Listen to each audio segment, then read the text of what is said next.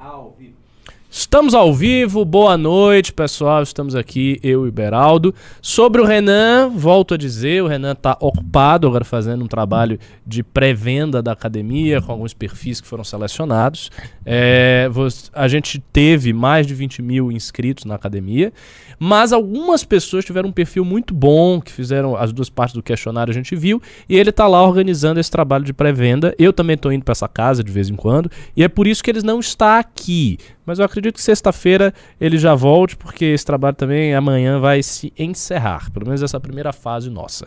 É, boa noite, Beraldo. Tudo boa certo? Noite. Tudo bem? Tudo, na medida do possível. Na medida do possível. É, novamente falo para vocês, vamos começar com vocês pimbando. Vamos lá, eu acho que não teve nenhum pimba já de agora, mas pimbem aí, a gente vai estar tá lendo os pimbas no meio do programa. Vamos dar muita atenção para as perguntas de vocês.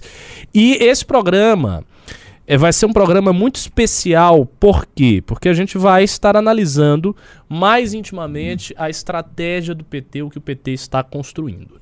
Uh, o PT está construindo algo que, do ponto de vista eleitoral, é extraordinariamente forte e extraordinariamente perigoso para tudo o que nós fizemos na direita como um todo. O PT está vindo muito, muito, muito bem. Esse discurso do Alckmin é um discurso histórico, é um discurso histórico, porque representa a aproximação de antigos inimigos, e isso tem muito a ver com essa reconstrução do sistema político feito pós-Lava Jato. Então, houve ali um processo histórico que bagunçou o sistema político inteiro e que atingiu de forma fulcral, ou seja, de forma decisiva, o PT, e esse processo passou e eles estão reconstruindo todo a, a, toda a, a, a, cúpula do sistema, todo o modo como o sistema político opera, eles estão reconstruindo neste exato momento. Então o discurso do Alckmin é extremamente importante. Também vamos comentar o áudio que foi vazado, contendo coisas gravíssimas e que, no entanto, não gerou uma campanha de cancelamento. Não houve uma campanha de cancelamento, algumas pessoas falaram e tal.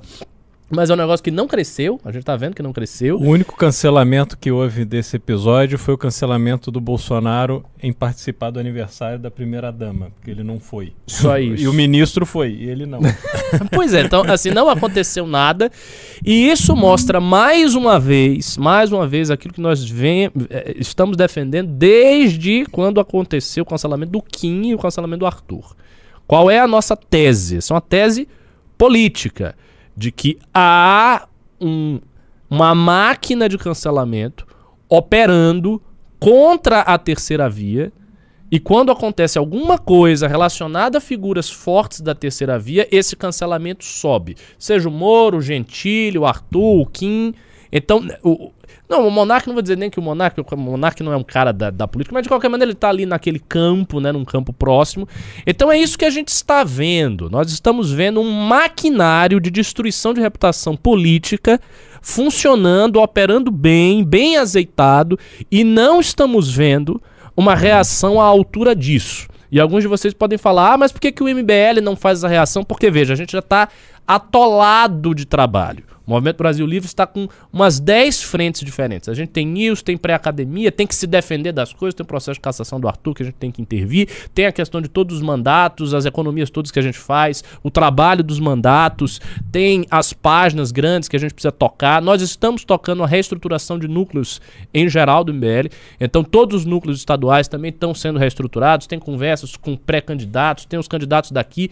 Ou seja, há um, um, um universo gigante de trabalho que está sendo feito e que torna difícil o MBL paralisar essas operações para entrar com uma campanha fortíssima contra esse ou aquele, essa ou aquela situação. Então a gente reagiu, a gente botou nas redes, a gente fez vídeo sobre isso, mas não é suficiente para você ter uma campanha. Outros atores da terceira via, outros atores da terceira via e outros atores da direita em geral, têm que entrar nisso aí para ajudar.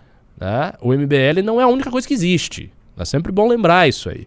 Então é necessário haver uma certa divisão uh, do trabalho nesse sentido. Mas antes da gente começar o programa, eu queria saber o que você estava me contando antes, que o Beraldo estava me contando aqui não. da viagem dele de Uber agora para cá. Pois é, eu, Ricardo, peguei um táxi agora para vir aqui e pela primeira vez eu ouvi mais de um minuto do Pingos nos Is da Jovem Pan. O taxista tava lá sintonizado na Jovem Pan e eu achei por bem não pedir para ele mudar e fiquei ouvindo aquilo. E eles Te convenceram os argumentos? Pois é, mas olha, é, é de dar nojo ver pessoas que em algum momento de suas vidas foram profissionais de alguma coisa se prestar um papel tão canalha, tão rasteiro, tão vagabundo de usar um meio de comunicação de massa, que é um rádio, e agora com a transmissão pela internet, TV, etc., você tem um alcance muito maior. E essas pessoas explicando o inexplicável. Não bastasse aquele pilantra do Rodrigo Constantino dizer que você pode favorecer esse ou aquele conforme o ministro disse no áudio, o que ele não pode é ser pego.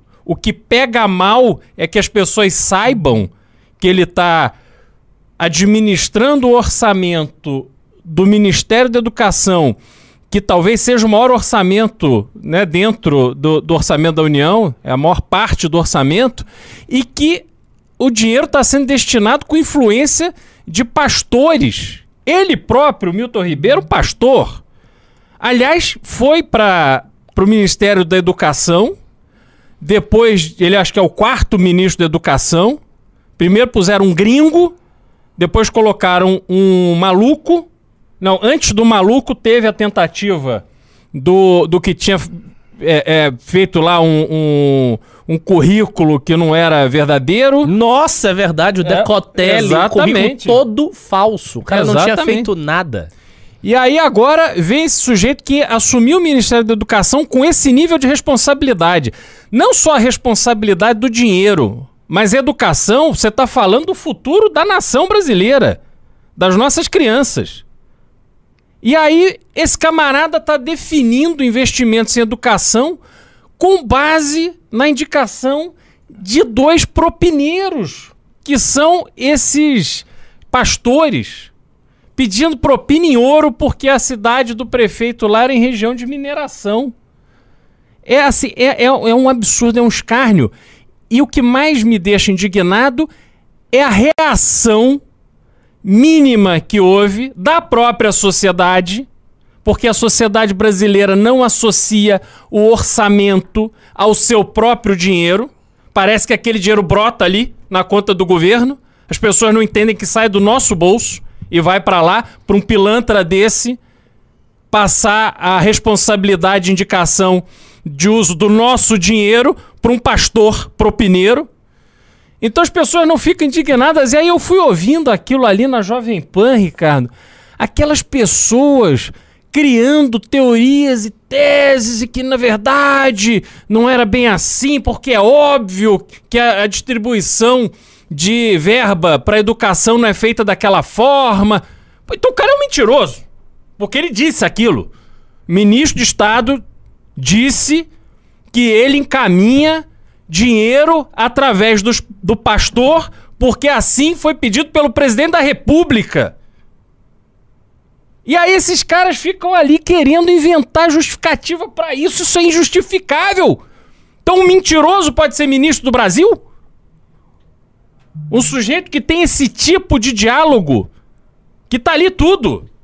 Falta a, a ele o decoro para ser ministro, o respeito ao dinheiro público, atuar de forma impessoal.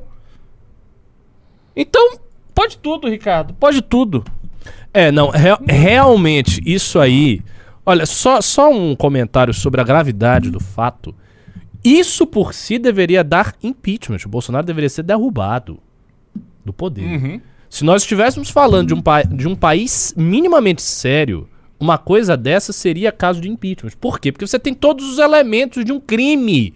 Você tem uma propina que está sendo dita, uma ordem que supostamente vem do presidente para isso e, fundamentalmente, um desvio de dinheiro do ministério a partir de tráfico de influência de pastores que estão lá metidos. Pra...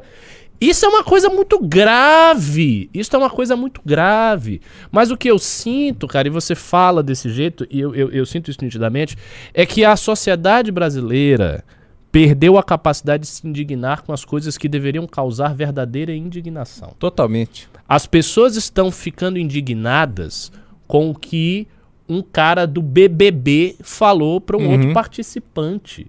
E aí vem uma indignação coletiva. Nossa, ele, sei lá, errou o pronome que tava falando com transexual, ou ele fez alguma coisa. Sim. E as pessoas ficam, oh, meu Deus, que absurdo, aí vem hashtag, ah, porque o BBB.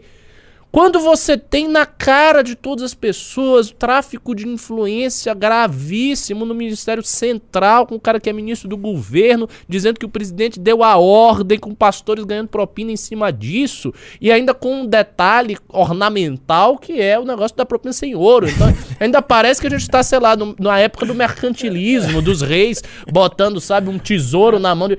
Isso é uma coisa bizarra. Isso é uma coisa bizarra. Isso por si só deveria ser causa de impeachment. O presidente deveria cair. Ele deveria cair. Ou então esse ministro deveria se afastar de imediato. O sistema todo desbaratado. E isso vira público. Ricardo, é pior que isso. O ministro tinha que ter pedido pra sair na É mesma óbvio. hora. É óbvio. Quer dizer, nem esse tipo de dignidade existe no governo. Pois é, assim, assim é, é uma loucura isso aí. Ó, vocês estão dando pimba, tá legal, eu tô vendo que tem uma quantidade legal de pimbas, mas a nossa audiência está baixa. Apesar dos pimbas de vocês, a audiência está baixa. Nós temos 400 e poucas pessoas assistindo e 320 likes. Então vamos lá, o programa começou agora. O que, que vocês vão fazer? Vocês vão dar né, o likezinho, pega ali, dá o like. Vamos ver se a gente chega a uns 400, 500 likes pra essa live chegar a mais gente. Não sei se vai vir algum gado aqui, seria muito divertido ver algum gado bolsonarista tentando defender esses absurdos, porque, como ilustrou o Beraldo, eles têm desculpas e justificativas para tudo. Então você tava lá ouvindo a Jovem Pan, que é uma espécie de mundo paralelo, onde as pessoas estão falando que tá tudo certo, o governo tá ok, não é bem assim, né? Veja só, é uma questão de interpretação e tal. E diante dessa situação é que, volto a afirmar, a gente vê por que que as campanhas de cancelamento são propaganda pura. Porque essas campanhas não têm respaldo na realidade. Uma coisa dessas que ocorreu deveria suscitar o maior cancelamento que já houve. O cara tinha que ser tão pressionado a ponto dele pedir pra sair, dele ter que sair. E mais, o presidente está envolvido. Sim. Porque ele disse que a ordem veio do presidente. Quer dizer, a ordem veio do Bolsonaro. O Bolsonaro tá mandando esse pessoal fazer isso. Não é uma coisa que eles não sabem.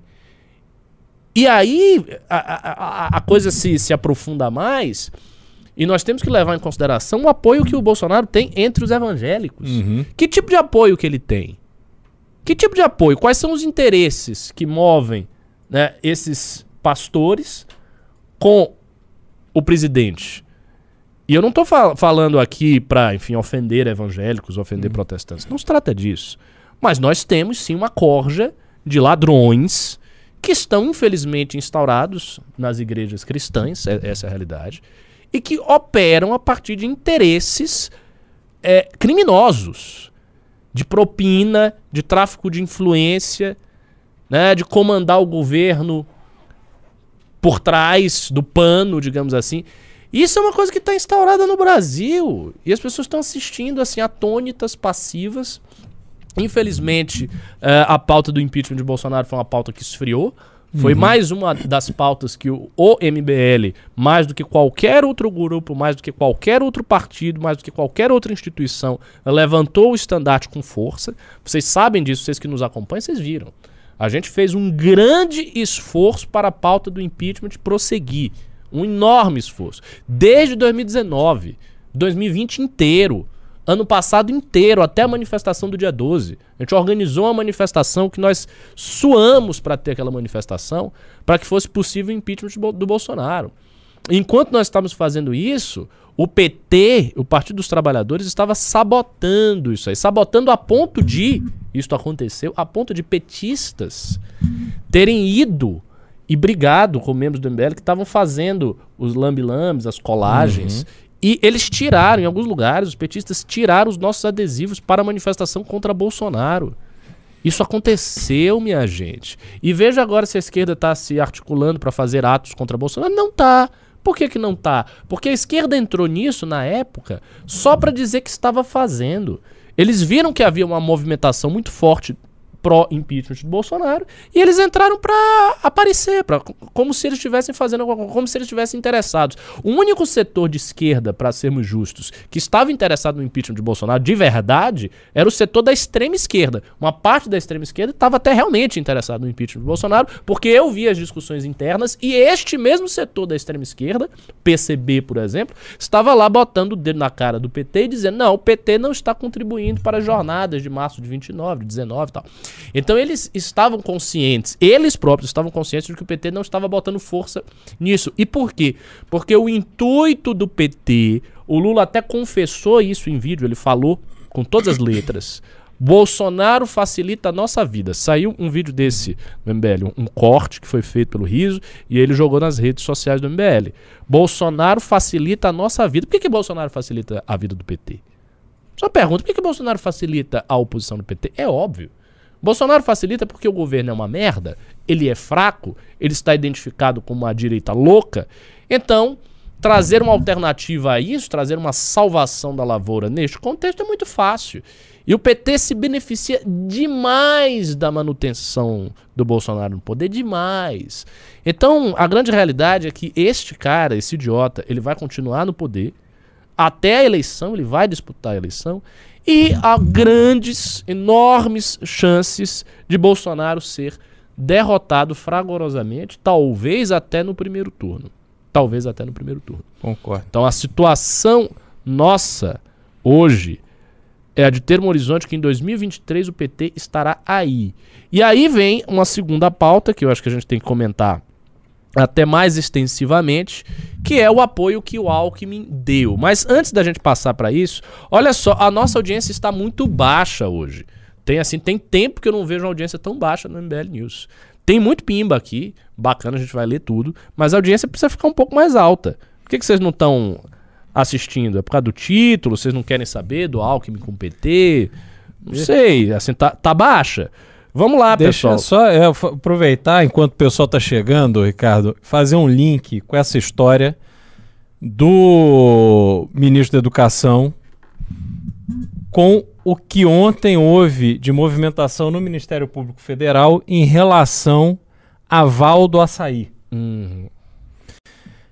O Ministério Público, após a investigação, considera que, obviamente, houve desvio de dinheiro público no caso da contratação pelo gabinete do então deputado Jair Bolsonaro, dessa Valderice, se não me engano é o nome dela, é, popularmente conhecida como Valdo Açaí. Ela era contratada do gabinete do deputado, nunca pisou em Brasília, apesar de, durante um período, ela ter sido contratada como chefe de gabinete uhum. do deputado Jair Bolsonaro. E ela vivia em Angra dos Reis e tinha uma loja de açaí, que se não me engano ela tem até hoje, na rua aonde Bolsonaro tem uma casa. O marido da Val é o caseiro do Bolsonaro e é o que tudo indica por todas as investigações feitas a Val é a, a doméstica que, que limpa a casa, que mantém a casa do Bolsonaro. E quem pagava a Val éramos nós. E com o salário dela no gabinete do deputado era muito maior do que a média de pessoas que trabalham como é, diaristas ou domésticas na região, nós certamente pagávamos o salário dela e do marido para tomar conta da casa desse vigarista do Jair Bolsonaro que fez fortuna roubando dinheiro do gabinete. Fez fortuna mesmo. Não há hipótese de alguém que teve o histórico profissional dele ter uma mansão na praia da Barra da Tijuca. Não há hipótese disso acontecer. Não há hipótese de criar cinco filhos com salário de deputado, comprar uma mansão, dar aos filhos a oportunidade de entrarem na vida pública e de repente o seu Flávio comprando imóvel, ganhando cinco vezes o que ele pagou no imóvel em menos de um ano. O senhor Jair Bolsonaro ter van, ele tem van declarada no imposto de renda dele. O que, que ele faz com essa van? Será que é a milícia que usa a van do Jair para fazer fretamento lá na área da milícia e paga o aluguel pro Jair, que é uma forma de recompensá-lo ali com uma propina do, da milícia? Será que é isso que acontece? Agora, isso tem que ser investigado. O caso da Val, o Ministério Público já investigou. O então candidato Jair Bolsonaro deu entrevista falando sobre isso, com respostas péssimas, numa entrevista gravada pela Folha de São Paulo. Então, assim, indignação zero. Tá aí. Augusto Nunes e Ana Paula e Fiuza e essa gente usando seus veículos de comunicação de massa para dizer que está tudo certo. O problema é o Kim, que é nazista. Agora, esse vou roubar dinheiro público, fazer fortuna com o dinheiro do gabinete, isso aí não tem problema. Então, esse é o Brasil que a gente vive. Como é que a gente vai ter esperança se ninguém está indignado? Como é que a gente vai ter esperança se o futuro dessa geração que está começando a descobrir o que é a vida, esses jovens brasileiros, estão tendo a sua educação gerenciada pelos interesses de um pastor de igreja? Que país é esse, gente? Não dá, não dá para ser assim.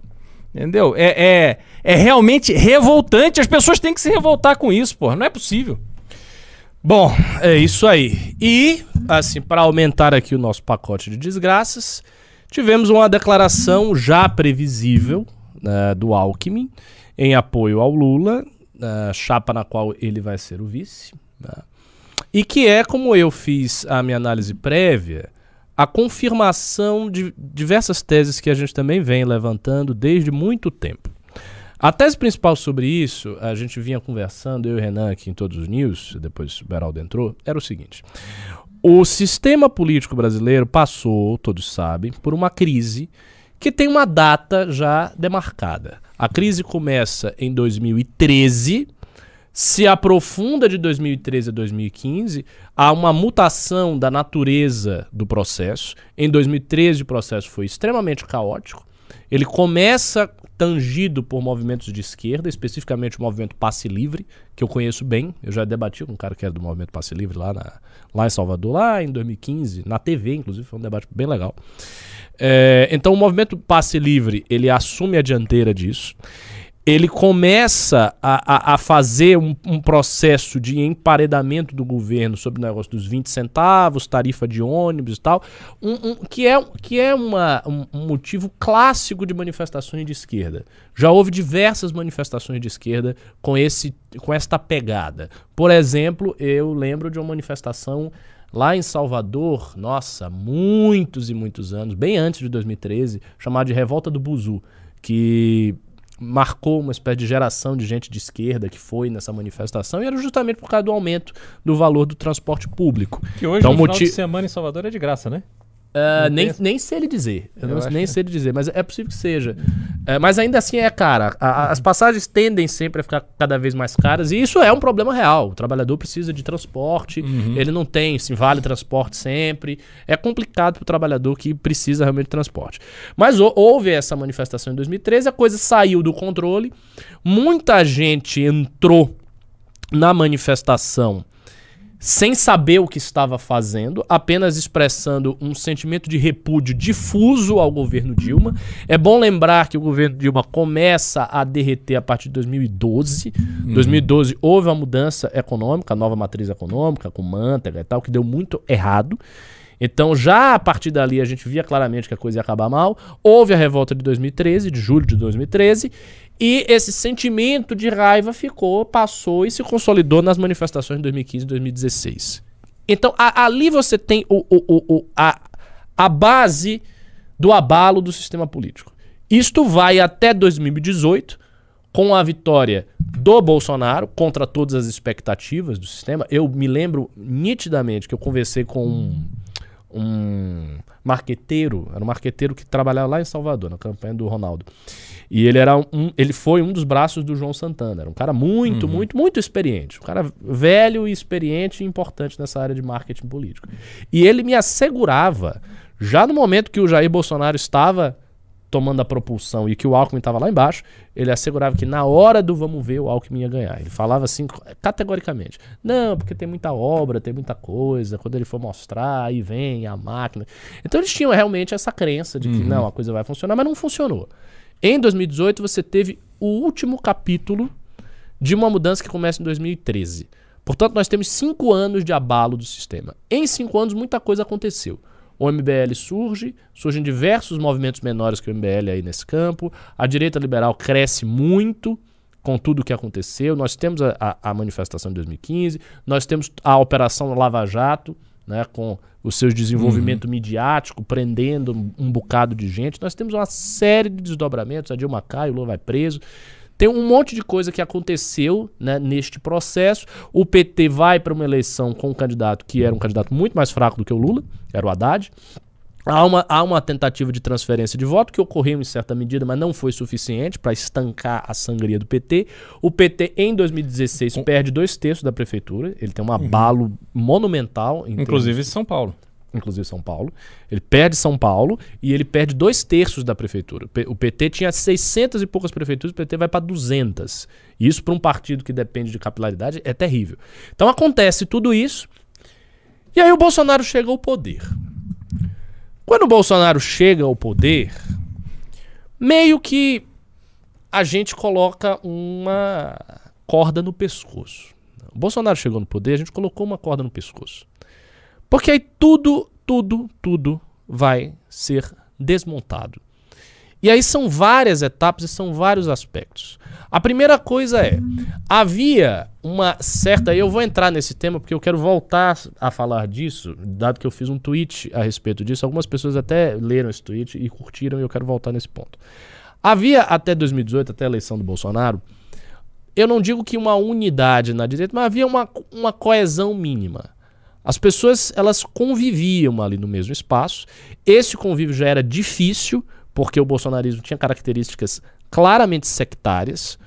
Então, sempre que havia qualquer polêmica com Bolsonaro, os bolsonaristas vinham, batiam, pressionavam. Isso aconteceu já desde 2015, na verdade. A ruptura mesmo ocorre em 2015, quando o Olavo começa a chamar os meninos de Kim Catapiroca, Fernando Holiday, não sei o criava, vários, criava, né, faleceu, vários apelidos assim humorísticos, ele, ele bateu muito, aí veio o bolsonarismo inteiro batendo, batendo, batendo, batendo, batendo no MBL, e o MBL numa posição, na época, relativamente tranquila, de se defender e tal, mas sem ataques muito frontais a essa estrutura de poder que estava se impondo dentro da direita. Ocorre um massacre virtual no Alexandre Borges, eu acho que isso é uma coisa que marcou muito esse período, quem acompanhou. Uh, o, o Eduardo Bolsonaro escreve uma lista de influenciadores da falsa direita e bota um monte de gente lá que era a falsa direita, basicamente pessoas da direita que não estavam inclinadas a apoiar o Bolsonaro de cara. Então havia isso, tinha gente que não queria apoiar o Bolsonaro de cara, que queria apoiar um Amoedo, que queria uma outra alternativa. Por quê? Porque muitas pessoas, incluso nós mesmos, tínhamos ciência de que o Bolsonaro era um sujeito incapaz de fazer o que ele te, precisaria fazer. O que, que o Bolsonaro precisaria fazer se ele fosse um grande presidente? Ele precisaria levar adiante as pautas que foram colocadas em 2015. E, em segundo lugar, ele precisaria desbaratar e desmontar a estrutura de poder da esquerda brasileira. Isso teria que ser feito. E algumas coisas foram feitas nessa época nesse sentido. Basta lembrar do famoso fim do imposto sindical. Pauta essa que foi conquistada pelo deputado uh, Paulo Eduardo Martins, né, que é um deputado lá do Sul, né, do Paraná, e que fez essa pauta importante, e que na época também tinha uma proximidade, então havia alguma coesão dentro da direita, com, novamente, essa ala bolsonarista batendo em todo mundo, pressionando bastante, mas a coesão, a coesão estava lá. Quando o Bolsonaro sobe, quando ele vai para o segundo turno, a gente apoia. Nós fizemos uma jornada patriótica apoiando o Bolsonaro no Nordeste, apoiando, apoiando mesmo. Por quê? Porque a opção era ou Bolsonaro ou PT. Bolsonaro é um cara não testado. Nós já tínhamos noção. Não, esse cara não vai tão bem. Mas tem o PT aqui. Se o PT voltar, a gente está, perdoe a palavra, fudido, a gente está lascado. Se o PT voltar, não vai dar certo. Né? Eles vão perseguir a gente, vai quebrar toda a estrutura da direita e tal. E a gente apoiou, né? Bolsonaro vai para o segundo turno, Bolsonaro ganha. Quando ele começa a desmontar as pautas, aí já estava claro que aquela corda que nós colocamos do pescoço estava começando a apertar o pescoço da direita. E aí ele vai desmontando as pautas, ele vai desmontando as pautas. Nós rompemos bruscamente com o governo em 2019, por conta de uma manifestação golpista que tinha por intuito defender um golpe de Estado do Bolsonaro, coisa que o Bolsonaro tentou fazer umas quatro ou cinco vezes, mas não conseguiu. E aí o governo segue no seu arco, de início, como um governo muito ideológico, criando polêmicas quase toda semana. Então toda semana tinha uma polêmica, a Globo falava e não sei o que, e papapá, e ele vai nessa toada, ele vai nessa toada, vai forçando, os ministros da educação eles caem, são toda hora substituídos, vem a pandemia, ministro da saúde cai, e vai outro, e vai outro, vai nessa toada de uma grande confusão. E depois surge a pandemia, como eu disse, em meio a esse, caos todo, até que finalmente o Bolsonaro encontra, que é o que ele encontrou agora, um meio de governar. Que qual é, qual é o meio do Bolsonaro governar? Pega aqui a base evangélica, bota no meu bolso, com esse tipo de tráfico de influência, que se torna patente agora com, com áudio. Uhum. Então, tudo aquilo que a gente dizia, não, há um tráfico de influência de certos setores do movimento evangélico. Os caras estão dentro do governo porque eles querem interesse, querem grana, mamata e vantagens. E o Bolsonaro vai concedendo todas as vantagens, todas as mamatas para esse pessoal. Por quê? Porque é 30% do eleitorado. Quando a gente vai e vê a pesquisa, a gente vê. Ele tem um eleitorado evangélico, proporcionalmente, muito mais do que o Lula, muito mais do que todo mundo. Por que, que ele tem tanta gente? Tem uma parte que é os valores conservadores que de alguma maneira ele fala disso. É, é, é, indiscutível que o Bolsonaro pegou essas pautas e é indiscutível que ele falou disso, falou disso na mídia, sofreu ataques por conta dos valores dele e manteve isso até hoje. E isso tem um resultado eleitoral que nós não podemos desprezar. Só que há um outro aspecto, que é a questão da vantagem material, dos caras ter grana, grana no bolso, vantagem, isenção de imposto, etc. E a gente viu, o esquema é muito mais profundo. O esquema é grande. Não é só esse cara que tá ganhando dinheiro. Tem um monte de gente. Deve, deve ter uma lista quilométrica de pastores ladrões que estão ganhando grana, e não é pouca grana, para estar junto do governo e fazer com que os seus fiéis das várias denominações evangélicas que estão aí estejam apoiando. Então esse esquema existe. Isso aí foi a ponta do iceberg de um esquema gravíssimo de tráfico de influência e de manutenção do governo. Então ele pega esse pessoal, bota no bolso e pega o Centrão e bota no bolso, concedendo ao Centrão tudo que precisa. Presidência da Câmara, Denox, não sei o que, não sei o que, não sei o que, várias estatais, os caras estão lá mamando a grana. Esse é o esquema. O cara desenvolveu o esquema dele. Ora, qual o problema? O problema é que com todo esse esquema, Bolsonaro não é forte o suficiente para encarar o Lula de frente nas pesquisas. E agora o PT deu o seu passo decisivo. O PT desloca o quadro político como Geraldo Alckmin, que é um quadro político altamente respeitado no estado de São Paulo, embora tenha sido um fracasso fragoroso na eleição de 2018, ele é um quadro político importantíssimo, fundamental no estado de São Paulo. Era um cara que estava aparecendo nas pesquisas na frente de todo mundo. Uhum.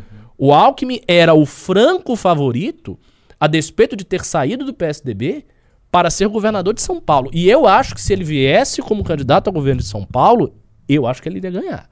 Assim, se, eu, se eu tivesse que cravar um nome como governo de São Paulo com o Alckmin na jogada, eu acho que o Alckmin ia ganhar. Eu acho que o Alckmin seria mais forte do que o Garcia, com toda a máquina do PSDB. Porque, para mim, e isso eu conversei com um, cara, um dirigente de partido, o cara falou: a base que o Alckmin construiu ao longo de 4, 5 mandatos é uma base muito, muito, muito forte. Apesar do cara ter o dinheiro, do governo ter dinheiro, uhum. essa base ainda conta demais. Então ele achava que o Alckmin venceria o governo. E as pessoas estão com raiva do Dória. O voto no Alckmin Exato. seria uma vingança. Exatamente. Não só as pessoas, prefeitos, lideranças, gente do interior, isso eu apreciei para hum. saber. Hum. Muita gente importante na política do interior de São Paulo tem raiva do Dória. Eu não, não sei bem os motivos, mas uhum. existe isso. Eu, eu, eu, acredito que seja muito pela postura do Dória dentro do partido. Tudo que o Dória fez, Sim. os uhum. compromissos que ele quebrou e tal. Então, o que, que o PT faz? O PT dá uma jogada de mestre. Então, essa coisa do xadrez 4D, eu tinha comentado isso em 2020. Eu dei um RT no Twitter em 2020. Eu disse: o único grupo que está jogando xadrez 4D no Brasil chama-se Partido dos Trabalhadores, é o PT. E está jogando um xadrez 4D, até 6D. O PT dá uma jogada de mestre, que é desloca o Alckmin da disputa do governo de São Paulo, facilita imensamente para o Haddad esta disputa, desloca o Boulos para deputado federal, para fazer bancada para o PSOL, transfere, portanto, os votos do Boulos para o Haddad, dá mais um, mais, mais um quinhão de votos para o Haddad. E aí o Alckmin vem como vice da chapa do Lula, encerrando de forma definitiva o capítulo histórico iniciado em 2013. O que nós vimos no discurso do Alckmin é o encerramento formal, retórico, para todos e para sempre do que aconteceu a partir de 2013. Por quê? Porque você tem a junção do PT e você tem a junção simbólica do PSDB. O Alckmin sai do PSDB, ok, ele não está no partido mais, mas não importa. Ele é uma figura do PSDB. Ele, ele, representa um PSDB velho, daquelas antigas lideranças, Fernando Henrique, etc., que está agora dentro do projeto do PT. E então ele resolveu a questão. A velha polaridade PT-PSDB foi dissolvida na raiz. O, o mal pegou... venceu. É, o PT pegou isso, o PT pegou isso. E agora o cara vem com uma chapa fortíssima para eleição, com uma legitimidade gigante e com um caminho livre no governo de São Paulo para o Haddad fazer 30% de voto. E aí a gente fica na esperança, porque o Arthur não tá mais. Uhum. Aí a gente fica na esperança. Olha só a esperança fodida que a gente tá, ridícula. A gente fica na esperança do, sei lá, do Garcia conseguir, com a máquina do Dória, impedir o PT de tomar São Paulo e o Brasil juntos. É exatamente isso. Falei alguma coisa errada, Júnior? Perfeito. Na minha análise? Peraí, essa desanimou demais. Puta, essa análise foi, foi triste. O mal venceu. É, foi é, tem uma observação. É verdade, né? Tem uma observação, Ricardo, sobre a eleição de 2018 que eu acho que vale a pena a gente refletir sobre, sobre ela, que Bolsonaro é o candidato que, em razão da facada no dia 6 de setembro, não faz campanha. Então ele vai a um debate, vai muito mal, debatendo com a Marina Silva, se não me engano, e depois ele sofre a, a facada e não fez mais campanha. É, o que deu a ele a possibilidade de não cometer erros. Talvez o crescimento, porque na época eu ouvi de gente assim, monstros da política, afirmando isso que você falou. O Alckmin vai crescer. Era a maior coligação. Era. Gigante. Era do Alckmin. Gigantesca. Todos os grandes partidos. E ele não se mexeu, porque o Bolsonaro fez uma campanha sem erros, porque ele não fez campanha. Exato. Então, a, todo aquele sentimento anti-PT foi capitalizado só por ele, obviamente porque ele tinha ali o discurso mais raivoso, o Alckmin errou na comunicação no início e depois não houve a possibilidade do o, o Bolsonaro cometer algum deslize. Mas no segundo turno, a tendência do Bolsonaro era de queda, a tendência do Haddad era de, de crescimento. Uhum. Então, assim, foi uma vitória naquele momento certo. Sim. Porque se senão... tivesse mais um mês e meio de eleição, Bolsonaro perdia. Perdia, perdia. Não sei se nem se precisaria tanto. E aí, uh, o que, que isso quer dizer? Quer dizer, cadê aquela indignação das pessoas que, a partir de 2013, foram acumulando frustrações em relação aos rumos do país ditado pelo ditados pelo governo do PT e as frustrações que culminaram naquelas manifestações gigantescas pelas ruas do Brasil que levaram à queda da então presidente Dilma e as pessoas queriam na eleição de 2018 consolidar o seu resultado, né? Então, de fato a gente conseguiu mudar alguma coisa e aquela eleição era essencial que este sentimento de dever cumprido, quer dizer, devolvemos o Brasil ao rumo certo, acontecesse. Entretanto, primeiro, essa parcela da população ela foi maioria por pouco e a gente acabou entregando nas mãos erradas. Né? Basi Então, basicamente. e, e, e não houve um acúmulo de frustrações pelo cansaço das pessoas. Ao contrário, as pessoas estão desanimadas, né? É, desinteressadas. E então, é o que você disse, elas estão muito mais a fim de ficar indignadas com o BBB, ou com o Monark, ou com o Thiago Leifert, do que com o ministro da Educação que diz que o presidente da República mandou dar dinheiro para o pastor. Ou a denúncia, agora após investigação do Ministério Público, confirmando que houve esquema de desvio de dinheiro no gabinete do presidente da República enquanto era deputado. As pessoas não estão dando bola para isso. Então, essa eleição de 2022, é, a gente ainda precisa encontrar o que fará as pessoas voltarem a se importar com o Brasil. Com, olha que loucura! É com o país que elas vivem Uhum. Uhum. aonde as políticas são determinadas e financiadas com dinheiro que sai do nosso bolso, e nem isso é suficiente para as pessoas se engajarem. Então a gente está num, num- num momento muito difícil. Agora, eu quero crer que haverá uma mudança em relação a isso. As pessoas vão ter que, por algum motivo, compreender que o papel delas é essencial nessa eleição. Porque se a gente voltar com Lula ou Bolsonaro para os próximos quatro anos, meus amigos, se- o futuro do Brasil vai se enterrar a uma profundidade que vai ser difícil de tirar ele do buraco. Pois é, concordo plenamente. É, a situação é essa, está dada. É, sobre a questão do PSB, ainda devemos agregar uma vírgula a esse discurso, que é o seguinte: ah, um- a, a estratégia eleitoral do Ciro Gomes, eu vou falar do Ciro Gomes aqui. Não sei se tem ciristas aqui. Tem ciristas? Vou pedir de novo. Se tiver cirista, manda a florzinha aí do Ciro. Manda a florzinha para saber se tem cirista aqui acompanhando a gente. Vamos lá. A estratégia eleitoral fundamental do Ciro foi, desde 2018, tentar quebrar a aliança PT-PSB. Por que, que ele queria quebrar esta aliança? Esta aliança é uma aliança fortíssima no Nordeste, especialmente no Nordeste. No Nordeste, boa parte dos governadores, ou eles são do PSB, ou eles são do PT.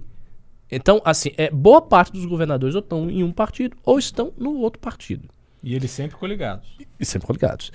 O propósito do Ciro era quebrar essa aliança. Era trazer para ele o PSB. Se ele trouxesse para ele o PSB, ele tinha condições de disputar palanque no Nordeste. Ele não conseguiu fazer isso em 2018.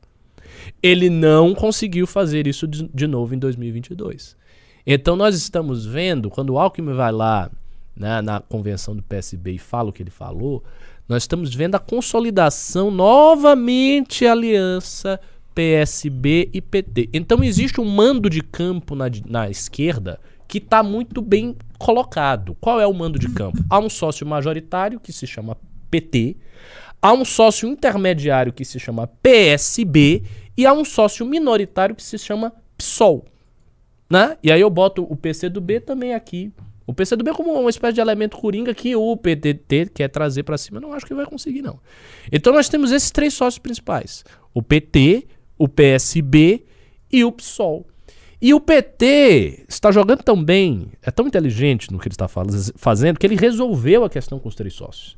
Ele pega o maior nome do PSOL hoje, que se chama Guilherme Boulos, e coloca onde ele quer que esteja. O segundo maior nome, que é o Freixo, sai do PSOL e vai para o PSB. O PSB, por sua vez, é o aliado intermediário. Então ele bota o PSB junto do jogo. Então fica PT, PSB, ou seja, ele traz Freixo e o Nordeste inteiro, bota ali no, no bolso, PSOL com a bancada dele de esquerda aqui em São Paulo e nos centros urbanos, bota junto do jogo e vai tocando o barco. E bota o Haddad como governador franco favorito em São Paulo. Não estou dizendo que o Haddad vai ganhar, porque a gente ainda tem a questão da máquina do PSDB. Mas veja só, Veja só, o Haddad está disparado nas pesquisas de hoje. Ah, mas quando vier a campanha vai mudar? Pode mudar. Pode, mas também não é mágica. E outra, vai ser uma eleição muito dura para o PSDB no governo de São Paulo. Eu posso hoje quase que cravar com a saída eh, do Arthur que o segundo turno aqui deve ser PSDB-PT. Né? O Bolsonaro vai tentar, através do Tarcísio, quebrar isso aí. Mas eu não acho que o Bolsonaro está se preocupando, foi o que você falou aí, é real. Eu não acho que o Bolsonaro está se preocupando muito com o Tarcísio. Ele quer o palanque dele, porque ele, ele tá vendo o dele. Não acho que ele está pensando em fazer um governador de São Paulo. O Bolsonaro não age como um líder partidário comum. Ele age como uma pessoa que tem uma família que ele precisa proteger e ele precisa estar no poder para proteger essas pessoas. É basicamente isso, uma máfia. Então a, a, a ideia é a seguinte: vai chegar o PT muito forte disputando o PSDB, ou PSDB com uma máquina, mas com problemas, porque você tem um problema do carisma baixo do Dori, das divisões de todas, e ainda um terceiro, ainda um terceiro problema. Terceiro problema. Que é a presença do senhor Geraldo Alckmin como palanque em São Paulo. Porque não vai ser simplesmente o Lula. Eles vão atacar, e eles, eles pensaram isso com muita inteligência. Eles vão atacar em dois flancos, cara. Eles vão atacar em dois flancos o governo de São Paulo. Pensem comigo, pelo amor de Deus, pensem com clareza. Eles vão atacar da seguinte maneira: o Lula tem voto aqui, mais do que o Bolsonaro. Então ele vem para captar este eleitorado. Mas o Geraldo também tem. O Geraldo tem uma puta legitimidade no interior. O Geraldo era um cara que se falava que ele toda semana ligava para os prefeitos, ele próprio, ele e a mulher dele. Ligava e falava toda semana para os prefeitos do interior. Então ele tem uma relação. Ah, tudo bem, tem o dinheiro e tal. Eu sei, mas o dinheiro conta muito, mas não é tudo. Não é 100%. Então o Geraldo vem. O Geraldo vem, o Geraldo vai fazer campanha em São Paulo para quebrar a estrutura do Dória até porque o Geraldo tem um ressentimento profundo com o Dória, que o traiu e tentou puxar o tapete dele. Então ele vem para fazer a campanha pro Haddad. Ele vai fazer isso. E aí algumas pessoas vão dizer, não, mas as, as lideranças vão se revoltar. Não sei, cara, isso, isso tem muito, tem, é muito questão, pessoal. Ricardo. Se o Alckmin indica como vice do Haddad, através do PSB, algum nome tradicional do PSDB em São Paulo, pois é. eu acho que isso realmente pode dar ter um efeito para o Haddad, assim como o Alckmin está dando efeito para o Lula. Você faz uma, uma liga da moderação. Uhum. O Haddad já é um quadro de discurso mais moderado. Uhum. O, Haddad, já é um cara moderado no Sim. discurso. Entendeu? Sabe? Não é, não é um cara radical. Tá longe de estar tá na ala radical do PT. Não tá. Então ele vai com um discurso moderado e tenta tirar a, a, diferença, porque eu acho que ele vai ter uma votação ruim na capital, né? porque ele foi muito uhum. ruim como prefeito, as pessoas ainda lembram disso, creio.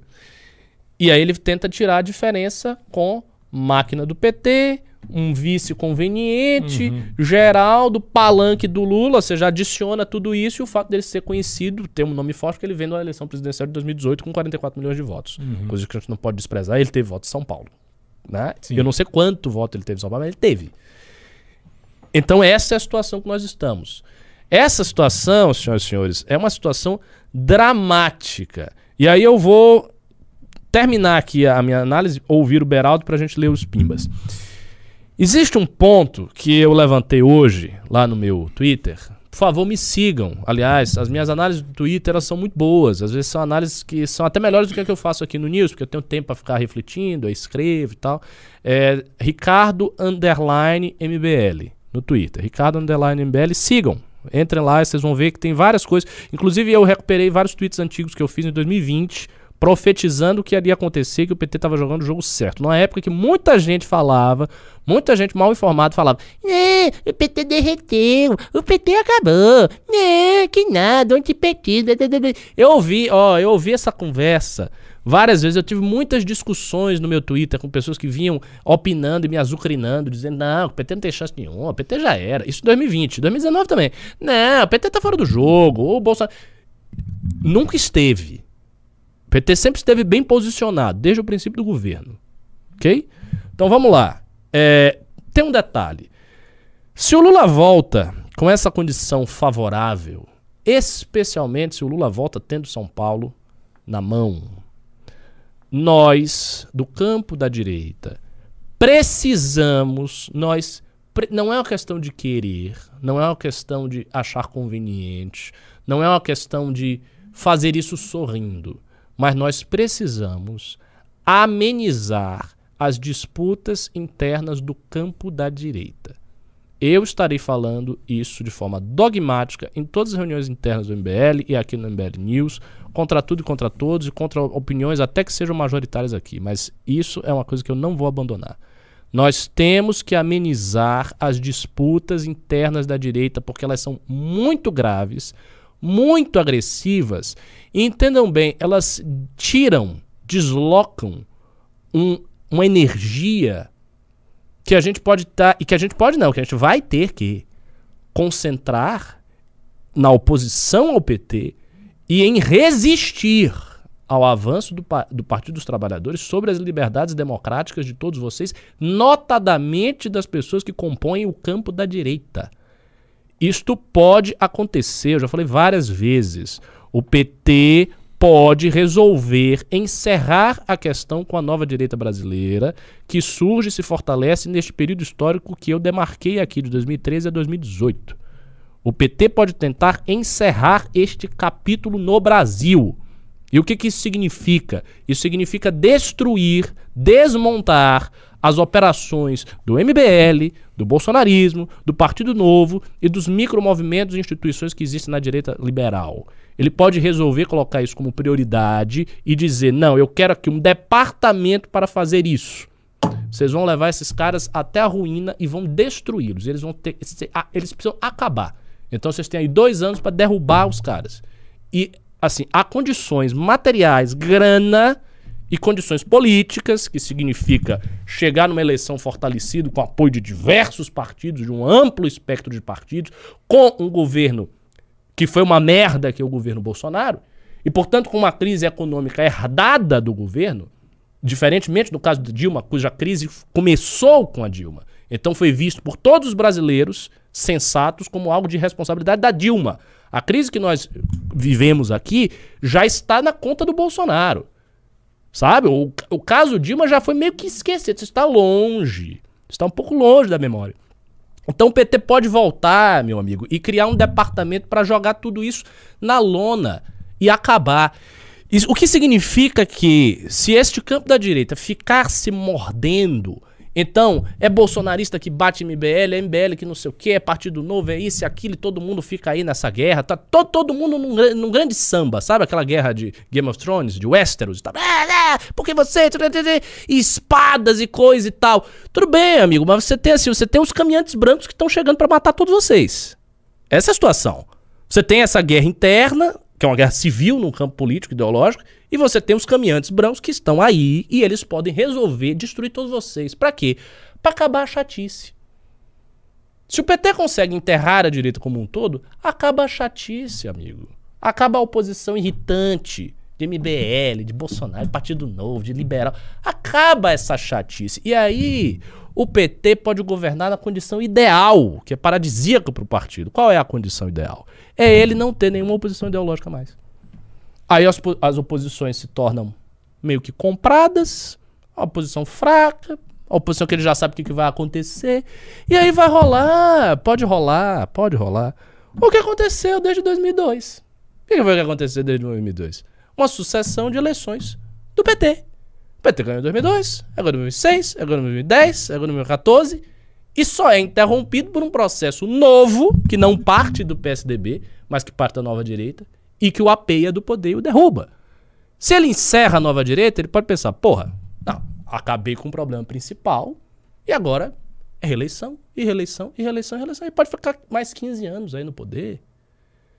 Então isso é uma coisa muito séria. O campo que nós estamos precisa ter uma grande conversa ampla e se estabelecer parâmetros mínimos de convivência para que a energia não seja deslocada da oposição necessária a um governo que vem para destruir todos nós. Que fique o registro desta fala de hoje. Nós estamos. Que dia é hoje? 23. 23 de março de 2022. Que fique o registro desta fala para adiante, pois retomarei esse assunto. Ricardo, hoje é, foi o dia em que eu usei o meu chapéu de otário e o meu nariz de palhaço para assistir a, o discurso do Geraldo Alckmin no evento de filiação ao PSB. Veja que o Geraldo Alckmin, que por algumas vezes foi a pessoa em quem nós apostamos para vencer o PT. Ele que disputou contra o Lula, ele que disputou contra o Haddad e disputou contra a Dilma também uma vez, se não me engano. Foi? Acho que foi. E não, ele disputou. acho que tá. É, o, o Serra disputou duas vezes e ele disputou contra o Lula e contra o Haddad. E aqui em São Paulo também, candidato a governador, era aquela pessoa em que as- a gente, né, os eleitores viam o que representaria um eventual governo do PT no estado de São Paulo e tinham nele aquela figura firme para preservar os pensamentos liberais para o estado de São Paulo. E agora, esse camarada, com essa idade, eu fico, eu fico impressionado como as pessoas vão envelhecendo e perdendo a vergonha na cara. Como é que alguém pode ser tão canalha de passar uma vida de exposição pública defendendo um posicionamento, militando e atuando contra adversários do campo político e de repente, por uma conveniência pessoal, porque ele saiu humilhado da eleição de 2018, ele se filia a um partido de esquerda para ocupar a cadeira de vice na chapa com o Lula, que era o seu grande adversário, contra quem ele fez discursos inflamados. Fortíssimos, Eu lembro. E esse camarada hoje foi enaltecer o Lula, abraçar a Glaze Hoffman. Que que é isso? Como é que esse camarada pôde nos enganar tantas vezes por tanto tempo? É um canalha, porque alguém que se revela dessa forma, depois de tanto tempo, sempre foi um canalha, nunca teve ideologia e convicção das suas ideias. Estava no PSDB, no campo da direita, por uma conveniência pessoal. Porque assim se elegeria. E assim que foi necessário ele mudar de campo, porque saiu humilhado de uma eleição que ele perdeu, apesar de todo o apoio da maior coligação daquela eleição, ele migra com a maior tranquilidade, com a maior facilidade para o campo da esquerda, para defender aqueles que ele passou a vida atacando. Pobre Brasil é um canalha. Pobre São Paulo que ficou na mão desse picareta por tanto tempo e agora a gente vai ter que engolir esse camarada porque se a gente não levantar a bunda da cadeira, ele será vice-presidente do Brasil, talvez até no primeiro turno. E a gente vai ter que aturar esse tipo de gente ditando as regras que nós é que vamos ter que cumprir e pagar a conta. Não se esqueçam disso. Então, essa tem que ser mais uma motivação para as pessoas se mobilizarem, se juntarem e compreenderem que elas precisam extirpar esse tipo de gente, Lula, Alckmin e etc., da vida pública brasileira. Nós não podemos mais tolerar isso, porque o Brasil não aguenta. Então vamos ficar indignados, pessoal. Vamos nos unir, vamos sair de casa. Vamos mudar o papo na mesa do bar, no, no almoço de domingo.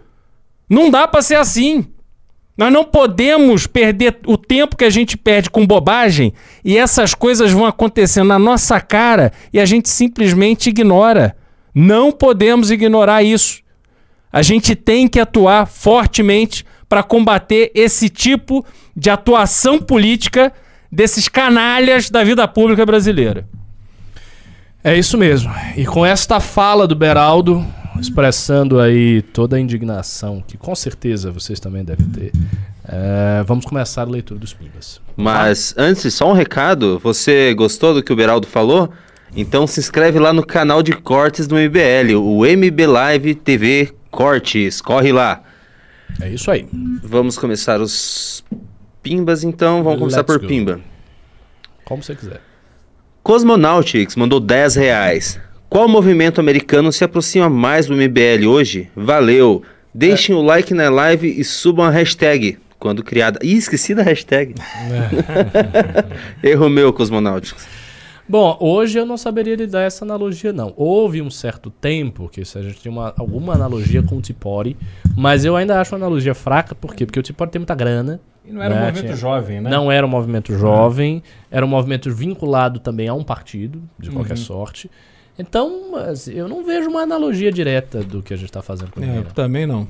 Eu, quando vivi lá, era, tinha uma relação Uhum. com figuras do Partido Republicano, mas esse formato de renovação política de direita, não vinculado a partido Jovem, político, tá. jovem, não, não me lembro de ter visto, não. Hugo Vigolo mandou 10 reais. Até hoje o MBL... Ato hoje do MBL Mato Grosso foi sucesso apesar das desavenças. Tem resposta ao deputado estadual Catani Gado. Vão lá nos ajudar. Sigam arroba MBL Mato Grosso. Beraldo, mandei o Pimba responder meu direct quando possível. Então, ah, sigam, lembrando, sigam o MBL Mato Grosso, especialmente quem for do Mato Grosso. E vocês que são de outros estados, procurem as páginas estaduais do MBL. A gente está reestruturando os núcleos este ano, vai, vai ter muita novidade sobre isso. Vamos ter reuniões que não temos mais, vamos ter um trabalho de fortalecimento e crescimento dos núcleos. Isso ainda precisa ser sistematizado, as coisas estão ainda muito confusas, mas a gente vai sistematizar. Então, se você é de qualquer estado aí fora de São Paulo, procure a página estadual do núcleo. MBLRJ, MBLES, MBLMT. Procure lá no Instagram e siga-os. Arthur Miller mandou 5 reais. Professor Ricardo, você acha que o Ocidente está abandonando suas bases? Sendo este o caso, isso poderia levar à ascensão do Oriente? Então, vamos lá. É, existe essa coisa da ascensão do Oriente aí no horizonte histórico, pelo menos desde o século XIX. Né? No século XIX se falava muito da ascensão, especialmente da Rússia, né? tinha essa coisa. A Rússia se torna uma potência imperial assim, afirmativa no mundo a partir de finais do século XIX. eh, ganha dis- diversas disputas territoriais com o mundo islâmico, especialmente o Império Otomano. Então havia toda essa coisa do Oriente, do Oriente chegar. No século XX surgem os tigres asiáticos, a economia do Japão nos anos 80 sobe muito e começa a ameaçar os Estados Unidos. Só que tem um detalhe civilizacional aí. Não existe, a meu ver, mais uma civilização do Oriente. O que existe são civilizações orientais que passaram por um processo de modernização cuja raiz geográfica é a Europa. Então, mesmo quando a gente fala ah, civilização islâmica, civilização chinesa, a gente está nos referindo a uma, uma civilização que seria melhor qualificada como islâmico-europeia, chinesa-europeia. Por quê? Porque as estruturas profundas de funcionamento econômico, militar, científico, urbanístico, arquitetônico e até artístico destas civilizações, elas sofreram uma transmutação, notadamente no século XIX, com o processo de colonização europeia, e passaram a funcionar em diversos aspectos centrais de modo similar à civilização do Ocidente. Então, se você vai para a China, para o mundo islâmico, a tecnologia que eles usam, militar, de pesquisa, etc., é tudo igual. Então, você tem uma mundialização de um certo processo da modernidade ocidental. Por isso que os marxistas e outros filósofos da história vão alegar que a história ela se torna mundial. Então você tem um processo histórico mundial a partir da ascensão da burguesia, da expansão do poder europeu, etc, etc. William Soares Paixão mandou 10 reais. Beraldo, manda o zap pro Eduardo Paz e avisa que essa obra na Avenida Brasil tá uma bosta. Todo dia perder 40 minutos a mais de engarrafamento é dose. Pra ficar ruim tem que melhorar muito. Hashtag Liberaldo e Cabum. Eu concordo com você. Agora, sinto te informar, mas o WhatsApp não vai resolver o problema. Rafael Costa Barroim Machado mandou 5 reais. Não tem problema não. Eles podem até ter o Geraldo, mas, nós- mas só nós temos o Beraldo. Aê! Aê! Muito bom. Boa. Grande Beraldo. Tenente Ah, Bigodes se mandou tu podia 5 fazer reais. um meme assim, tipo, Geraldo não, Beraldo sim. boa, boa ideia. Eu acho que essas Tá, palavras tá aqui tá ótimo pro meme. Eles podem até ter o Geraldo, mas, nó- mas só nós temos o Beraldo. Boa. pode ser. É meio que um trava-língua pra mim isso aqui, eu tenho uma dificuldade. Tenente Bigodes mandou 5 reais. O brasileiro perdeu a noção do absurdo. Um áudio do Arthur, do Arthur falando groselha escandaliza mais do que o ministro traficando influência. Bostil. Exatamente isso. Ah, que saudade do Arthur, cara. Puta, vai vai fazer uma falta. Carlos Cortez, 20 reais. Um pedido de impeachment agora dá tempo de tornar o Bolsonaro inelegível? Cara, nós não temos as condições políticas básicas para isso. Não há, não há interesse. O maior partido da- do Congresso hoje é o PL, que é o partido do presidente da República. Esquece. E o primeiro lugar nas pesquisas diz que é, é mais fácil ter o Bolsonaro, Exato. o Bolsonaro não, como é- não é inimigo. interesse, é difícil. Assim. Tenente Bigodes mandou 5 reais. O que motiva vocês a lutar pelo Brasil? Não fale em tesão, é muito lascivo. Do que adianta ser o Atlas desse país e ser tratado com desdém? É foda. É, eu, eu, eu gostei dessa parte do tesão muito lá. O Renan que gosta de me falar, né? Você tem que ter tesão. Não, Mas o tesão, o Eros faz parte aí da alma em todos os aspectos.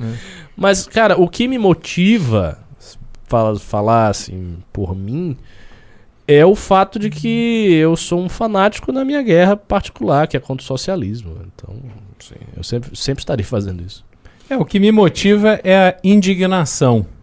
Eu cheguei num ponto da minha vida aonde eu ou farei parte ativa na defesa daquilo que eu acredito para o Brasil, aonde eu tenho dois filhos e eu tenho dever de lutar pelo futuro deles, não só o futuro daquilo que a gente provê dentro de casa, mas à medida que eu puder, eu vou lutar por aquilo que o nosso país tem que oferecer para as suas crianças e para os seus jovens. E essa é a minha determinação, porque se não for para estar na linha de frente da batalha e ao lado de pessoas que estão ali, que são soldados leais e que lutam de cabeça erguida, apesar de ter menor artilharia, o menor número de soldados, mas são pessoas muito aguerridas nas batalhas que travam. Então, se não for para ser assim, eu não tenho condição mais de ficar no Brasil. É- essa é a realidade. Só um minuto. O Isami. É que eu vi um comentário aqui muito bom do Beraldo. Deixa eu ver se eu acho de novo. É o, é o Beraldo Liberalcmin. Não, ah, não, é Beraldo. Ah, sei lá. Vamos lá. É, o Isami Yamaguchi mandou 12 reais. O safado tá agora no pano nos is. Deve ser o ministro. Ah, o ministro ia lá, eles, eles avisaram isso. Com aquele ar assim, vamos ver se ele nos convence. T- Toda vez que tem um bolsonarista envolvido com alguma pilantragem, é, no outro dia já tá em Exato. pânico e. É. e- né? É é Lembra aquela menina. fácil. Aquela, aquela menina lá do, de Santa Catarina que da- deu 250 mil Ah, sim, pro, pro advogado. pro advogado dela É. de emenda. É, Foi, tava no outro dia no, no É, mas é isso, eles têm agenda compartilhada. Então vamos lá. É, Célio Opeso mandou 5 reais. Três motivos para o Brasil ser o que é. Idolatria. A maioria do povo quer adorar um líder cegamente. Isso é devoção messiânica. Aguarde outros. Deixa eu ver se eu acho já os outros aqui. Motivo 2. Corrupção. A maioria dos brasileiros não é contra a corrupção porque espera se beneficiar dela. E o terceiro, ime... Uh, peraí que eu me perdi. Imediatismo. Imediatismo. Não consegue pensar em longo prazo, quer satisfação imediata. Pensa mais na picanha no domingo do que na educação dos filhos. Perfeito isso. Po- posso, posso fazer um comentário, Claro, Ricardo? Eu acho o seguinte: é, as pessoas, é, isso é um- um- uma característica da sociedade brasileira como um todo. É, não é que elas querem um ídolo ou um herói, é que o herói é aquele camarada que trabalha sozinho. Ele não precisa da gente porque ele resolve tudo. É o Homem-Aranha em Nova York que resolve todos os assaltos, ele impede todos os assassinatos, enfim. É isso. É, é, é aquela história de você toda semana comprar o seu bilhete da Mega Sena rezando para não ter que trabalhar, porque você quer ficar rico de repente. Então tem, tem um pouco disso, assim. Não é que ele quer o herói, mas não, aquele cara vai resolver. E aí eu não preciso refletir profundamente sobre aquilo. Acho que esse é o primeiro ponto. O negócio da corrupção. O grande problema no Brasil é a corrupção privada. As pessoas não se dão conta disso, mas quando você usa o carro da empresa para ir para a praia, quando você usa a impressora da empresa para imprimir o trabalho de faculdade ou o trabalho da escola do seu filho, quando você recebe um presente do fornecedor, isso tudo é corrupção. Se você levar a- o mesmo tipo de coisa para a vida pública, é exatamente isso que acontece. Então, as pessoas que compram sem nota para pagar mais barato, as pessoas que eh, pedem lá para fazer o ajuste no recibo do médico, isso tudo está enraizado porque as pessoas elas vão se defendendo. E aí tem a, a ver com a tua terceira pergunta. É um, é um, é um sistema onde tudo, a estrutura burocrática é contra o cidadão e o cidadão, naquilo que pode, ele vai se defendendo para tentar garantir algum, para tentar garantir algum tipo de facilidade para ele na vida que é tão dura. Então é um problema estrutural e que a gente precisa rever do princípio. E o princípio se dá, sobretudo, na educação. Mas a nossa educação está na mão desse vagabundo. Está na mão do pastor, que direciona dinheiro. Então, a gente não tem horizonte para mudar a, a formação moral da sociedade brasileira para que a sociedade compreenda o seu papel nesse processo de melhora. Cortes do MBL, MBL TV barra cortes. Vamos lá. Tenente Bigodes mandou 5 reais. Como o deputado Boca Aberta uma vez disse em plenário, o povo é igual prego e cachimbo. Prego porque só leva na cabeça, cachimbo porque só leva fumo. É sério que ele fez esses... Boca Aberta é aquele que levou uma, uma taça da Champions League pro, pro Moro, lembra? Nossa senhora, muito bom esse Foi caçado, eu acho. Foi caçado. Vitor Veiga, Prossiga. 5 reais. Em 2018, quase um terço dos eleitores não votou. Esse número só cresce. Em 2022 deve ser maior ainda. Existe uma forma do Moro capitalizar esses votos? Cara, existe, mas é aquilo que a gente já falou várias vezes. Ele teria que fazer uma campanha ultra enérgica e quase messiânica. Lucas Miranda mandou 10 reais. Sou, religio... Sou religioso e proponho reflexão. A bancada da igreja serviu de algo alguma vez? Pressionou o pastor? Só dão um mau exemplo. Depois do episódio dos dentes de ouro, mas isso agora? É, cara, eu não acompanho a bancada evangélica. É difícil pra mim fazer um, um- um juízo geral. Mas se você é religioso você tá dizendo que ela não lhe representa, talvez ela não represente mesmo. Não, o princípio da bancada evangélica é proteger as benesses e benefícios da própria, dos próprios evangélicos, das igrejas evangélicas. Não é, um, não, não é uma defesa ampla. A, a Eliana tá falando aqui no chat que o Beraldo encanta. Olha Muito só. obrigado. Vai ficar vermelhinho de novo, Beraldo? Não, não, não. Célio Peso. É, Célio Peso mandou 5 reais. Ah, não, isso aqui eu já tinha lido. Nossa, tô com fome. Proneutrex mandou 10 reais. A Academia MBL me proporcionará conhecimentos suficientes para me tornar um bom assessor ou vereador na minha cidade? Olha, evidentemente que não de forma completa. né? Você vai ter assim, uma noção política, de direito, de formação política, de liderança, tudo isso você vai conseguir. É claro que você vai ter que ter uma coisa que a academia não vai lhe fornecer, que é a prática como assessor ou como vereador, caso você faça isso. João Ricardo Manequini mandou 10 reais. Não esmoreçam. Aquele que sabe guardar energia no momento de ação impossível poderá realizar grandes feitos. Não Eis aí. vamos esmorecer. Eis aí. esmorecer.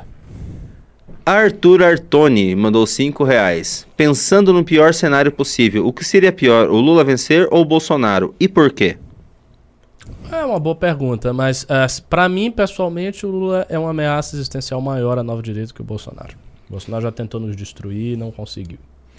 Célio Opeso, é, já li Mas também. assim, isso não é análise de Brasil, é análise da gente. Hum. Eduardo Lins mandou 4,50 e mandou um sobrevivam. Sobreviveremos, estamos tentando. Nery Oliveira mandou 2 reais. Qual o cenário para o governa- governador hoje de São Paulo? Já, foi falamos. falado na live. Uhum. Leandro Marques mandou 7 reais. Ricardo, estou lendo o livro Eros e Civilização, do Marcuse, e falhando miseravelmente em entender a linguagem dele. Então, cara, esses livros aí, Dialética do Esclarecimento, Estética de Adorno, Teoria Crítica do Horkheimer, esse- esses livros são difíceis, cara. Eles, são- eles realmente são difíceis. Você tem que ler e reler e ler com calma e se habituar a ler esse tipo, tipo de literatura filosófica. Não é uma coisa. Não é como você ler uma bula de remédio nem um romance. Assim, a, a linguagem é muito críptica. E eu vou dizer uma coisa: Marcuse, desses autores, é o mais fácil, é o mais acessível. Os outros autores da escola de Frankfurt são bem mais difíceis que Marcuse. Por isso também que eu digo que essa, essa, essa galera da direita que fica falando de marxismo cultural, não sei o que, isso é tudo papo furado. Essas pessoas nunca leram nada. Rafael Oliveira mandou 20 reais. Infelizmente não existe esperança. Programa MBL e antagonista juntos dão 5 mil pessoas. Como ter esperança? Falamos para um nicho. Não, mas veja só, aí você está fazendo um cálculo um pouco equivocado. É, o Arthur teve 500 mil votos para prefeito, ele teve meio milhão de votos também para deputado estadual, o Kim meio milhão de votos para federal tal. A gente fala para um nicho, se você considerar a população toda do Brasil, mas é um nicho bem maior do que as pessoas que assistem a live periodicamente. Né? O Moro tem 7% de voto. É, não é suficiente para ele ir pro segundo turno, mas é muito mais do que 5 mil pessoas. Victor mandou 10 reais. Vejo PL bolsonarista. O pessoal tá dizendo que eu tô desanimado. É o seguinte, eu só almocei, aí tá me dando uma, uma certa fraqueza por não comer. É sério, eu tô me sentindo meio tonto aqui. Por isso que eu tô com essa cara aqui, já, já morri. Vamos acelerar. Vitor mandou 10 reais. Veja o PL bolsonarista substituindo o PSDB com uma direita consentida pelo PT, cuja base é a aliança jurídica que minou a Lava Jato. Portanto, Ricardo, MBL e bolsonarismo não tem chance de cessar fogo. Não, eu não acho que, sinceramente, com o bolsonarismo, assim, os elementos mais duros do bolsonarismo, eu acho que isso é impossível. Porque eles vão nos atacar violentamente, a gente tem que atacá-los de volta, é até uma questão de defesa. Agora, num certo campo de gente que não é muito fanática e tal, eu acho que composições precisam começar a acontecer, mas não agora. Agora é época de eleição, a partir da, do retorno do PT, caso o PT regresse. Louco01 mandou 10 reais. Liberal e professor Ricardo, por que o brasileiro tem esse espírito de capacho com mentalidade de derrotado? Qual o principal motivo? Não tem, não tem base um povo inerte e manso como este. E aí, essa é pra você, Beraldo. Desculpa, eu tava vendo se eu É, consegui um porque- pra você. É, por que, que o, o brasileiro tem um espírito de derrotado? Não, o, o brasileiro, no fundo, se você olhar a história do povo brasileiro a partir da independência, que esse ano completa 200 anos, é, ele nunca foi protagonista na definição do seu próprio destino. É, a monarquia organiza a independência do Brasil para continuar comandando e o povo brasileiro não foi parte naquilo. Aquilo veio da, da- da coroa portuguesa. E aí o povo nunca foi lhe dado oportunidades iguais, porque sempre houve aquele, aqueles grupos que eram os amigos da- da- da- do poder.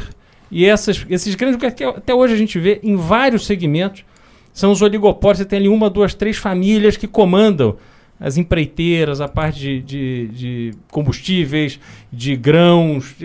É isso, essa é a história do Brasil. E o povo, ele vai é, é, batendo com a cara na parede com tanta frequência que ele desanima.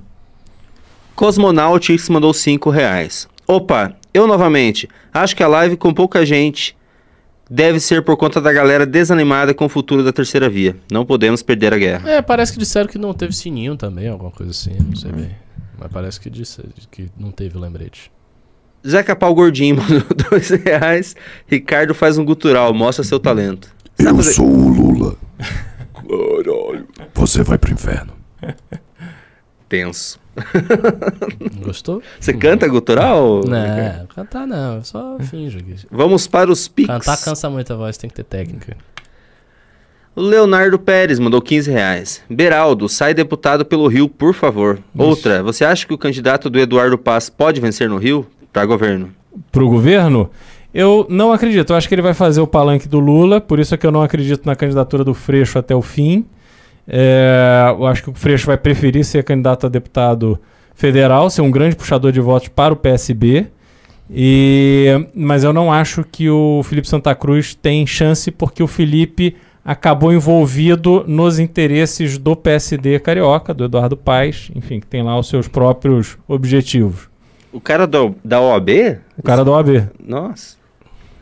Jefferson, Jefferson Maciel mandou 5 reais.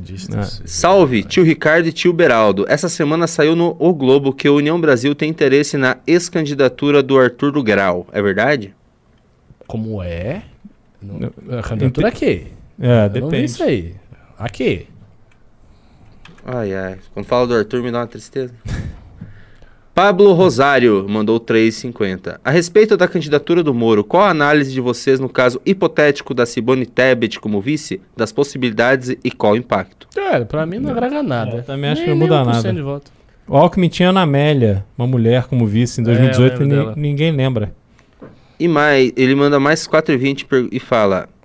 E mais, aluno da Academia MBL, fiz inscrição sem pretensão. Fiz o teste e deu a casa Alexandria, para surpresa zero de mim e da minha esposa. Ah, então- então, assim, o teste tem lá as suas, as suas fraquezas, é óbvio. Foi um teste que a gente fez, um teste amador. Mas ele tem uma- um poder de apreensão da realidade. Muita gente bate certo na sua casa. Seja bem-vindo à academia. Bruno Cossenza mandou 5 reais. Professor Ricardo, desculpa o incômodo, mas quando é que serão lançadas as terceiras aulas das matérias na academia? Beijão, bunda livres. Então, amigão, eu tenho que ver ainda, assim, realmente o calendário tá meio confuso, mas em tese é quinzenal, mas tem muita aula por gravar no segundo ano. Mas a gente vai, a gente vai conseguir alinhar tudinho. Agora tá essa pré-venda acadêmica. Quando acabar esse negócio do primeiro ano, tal, aí a gente arredonda tudo e volta a prestar atenção na parte mais didática. Esse Pix aqui vai gerar corte com certeza. Rafael Neto mandou 5 reais. Ricardo e Beraldo, por favor, me deem dicas de sedução. Dica de cedo. Você quer começar, Beraldo? Não, assim, a sedução, eu tô falando não só no campo amoroso, mas em qualquer campo da tua vida. Eu comecei minha Na vida... da vida não, ele, ele quer o negócio. Sedução. Ele quer sedução safadeza. Sedução. Não, não, Cê- é, não amplia a pergunta, Eu, não. eu comecei minha vida como vendedor. Você tinha que seduzir o cliente para ele comprar aquilo que talvez ele nem precisasse. Então, o primeiro passo, você tem que saber quem é o teu público, quem é, o que que aquela pessoa tá.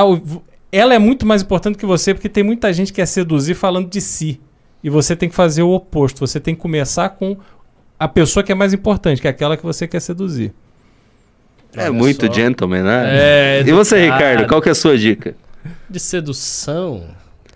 Cara, primeiro, eu acho que você não tem que ser idiota. Isso é, é bastante importante, porque, enfim, as pessoas quando estão interessadas amorosamente umas nas outras, elas costumam ser idiotas. Então não seja idiota. Perceba quem você está falando, interagindo. Você tem que ver a realidade. E, cara, seja interessante pra essa pessoa. Né? Se a menina gosta de uma coisa, não é pra você gostar das mesmas coisas que ela gosta, mas seja um cara interessante, seja engraçado, faça ela sorrir, né? Vá ali, converse sempre e tal. E não seja otário. E não seja gado também de mulher, e não fique, como diz no popular, né, esperando migalhas de buceta, fala com todo respeito. Não faça esse corte na maldade, vocês entenderam o que eu falei, né? Então, basicamente é isso, cara. Você tem que ter confiança, você tem que ser engraçado, você tem que ser um cara agradável, e aí pronto, aí você vai ser um cara feliz. E não seja tímido. A timidez atrapalha muito as pessoas. Ficar ah, com medo. Não tem que ter medo. Se levar fora também, foda-se. Vai, vai vivendo. E uma coisa importante, em geral, a pessoa não é aquilo que você, numa primeira impressão, pensa que ela é. Você tem que quebrar essa barreira para entender com quem você está lidando. Então, se vestir de mendigo não funciona? Olha, em alguns casos sim. Vamos lá. O Rafael Conchal mandou 10,95. A academia, academia vale horas de acon... O que, que é isso? Depende da tua instituição. Se a instituição aceitar, a gente faz uma declaração e vale hora, sim. Deve ser de complementação de, Ah. currículo, de currículo, não, de... Qual é aquela complementação extracurricular que a universidade pede? Denis Ueda mandou 10 reais. Liberaldo, sou do Vale do Ribeira. Seria possível o MBL entrar em regiões assim e implementar suas ideias como vitrine para o resto do Brasil? Abraços. Olha, eu pessoalmente eu tenho uma visão muito especial para o Vale do Ribeira, porque é o maior absurdo que existe no estado de São Paulo, o Vale do Ribeira ser tão desimportante economicamente, obviamente isso se reflete na vida das pessoas que estão ali morando, e todo mundo fecha os olhos. Você tem o presidente da República que é de lá, o governo estadual atual fez uma série de anúncios, mas eu não vejo desenvolvimento na região compatível com o que ela representa. Bruno Consenza mandou mais cincão. Alguns MBL News atrás vocês estavam falando sobre talvez deixar o MBL com um discurso menos liberal. O quem não ficaria puto com isso? Então, assim, a gente não tem uma unidade perfeita em termos ideológicos aqui, não. A gente tem uma certa, um campo mais amplo. Teríamos que ver. Temos que ver que orientação. O fato é o seguinte: esse liberalismo que está aí, ele já se esgotou, né? É um liberalismo de idiotas, essa é a realidade. Então, pelo menos na linha aí do Beraldo, do que ele falou sobre a Petrobras e algo assim, tem que pe pensar um modelo de governança real, não é um dogma. Tipo, ah, reduz aí o imposto e aí vai dar tudo certo. Não, não funciona desse jeito. Você perdeu dicas de sedução do Liberaldo? Entre em youtube.com/barra mbltv cortes que logo logo vai estar lá. E acabou os pimbas e os pics, pessoal. Boa. É, ainda vai rolar a live Cabum e Renan com implante? Eu espero que sim, eu espero que sim. Eu só estou aguardando passar todas essas dificuldades, que eu vou fazer o meu implante, estarei com muito cabelo em algum momento desse, desse negócio. E quero fazer junto com ele, porque aí vai ficar os dois carequinhas, sabe? Você tem que raspar, vai ficar um É negócio meio verdade. ridículo. Mas depois o nosso cabelo vai nascer. Muito importante isso. Eu acho que eu vou ganhar uns 5 anos de juventude se eu tiver cabelo. É, quer falar alguma coisa, Geraldo? Não, agradecer a audiência de sempre, é uma oportunidade para mim sempre muito boa estar aqui ao lado do nosso grande professor Ricardo. E quem não me segue ainda, Instagram e TikTok, etc. Cristiano Beraldo BR e no Twitter CR Beraldo. Vamos manter contato por lá. É isso aí. E obrigado. E agora vamos comer tudo. Tô morrendo de fome. Tchau. Boa noite, tchau, tchau, galera.